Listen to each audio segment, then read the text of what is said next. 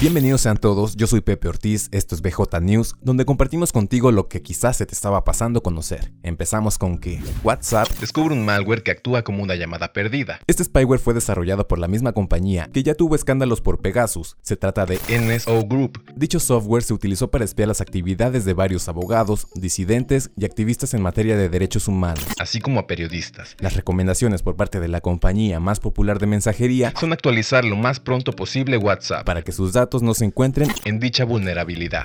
El científico Thomas Waters, perteneciente al Centro de Estudios de la Tierra y Planetas en el Museo Nacional del Aire y el Espacio Estados Unidos, declaró ayer lunes 13 de mayo que la Luna está disminuyendo en tamaño y bajando de temperatura, refiriéndose a dicha situación en relación a las quiebras tectónicas de la Tierra, que se asimilan a un acantilado escalonado de varias decenas de metros de altura, además de extenderse por kilómetros.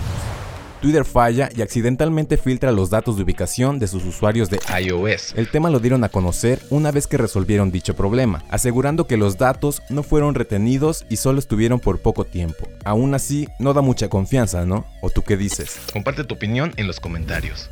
Amazon sustituye trabajadores con robots. Esto para desempeñar la empaquetación de sus pedidos. El tema ya se había dado a conocer anteriormente por parte de sus empleados, asegurando que las pruebas ya habían dado comienzo. La capacidad de estos brazos robóticos permite que solamente sean necesarios dos de ellos por cada almacén. Trabajo que en recurso humano requiere de 24 personas. La velocidad resultante es de 4 a 5 veces mayor a la de una persona, empaquetando entre 600 y 700 cajas por hora. El futuro es hoy, pero la discusión está sobre la mesa donde el trabajo humano dependerá del elemento creativo y cada vez menos de la fuerza. ¿Tú estás de acuerdo con esto? Por último, en Jalapa, el Instituto Veracruzano de la Cultura, IBEC, junto con la Dirección General de Cultura de Paz y Derechos Humanos, llevarán a cabo el próximo miércoles 15 de mayo a las 18 horas en la Galería de Arte Contemporáneo de Jalapa una charla sobre la diversidad sexual y los retos de igualdad y la inclusión, teniendo como propósito dar continuidad al tema de promover la comprensión de todo lo que conforma una cultura de paz y así dar contrapeso a la violencia que nos rodea a través de la aplicación de los derechos humanos. Para más información, puedes consultar en ibec.gov.mx te dejamos todos los enlaces en la descripción para que puedas leer las notas completas.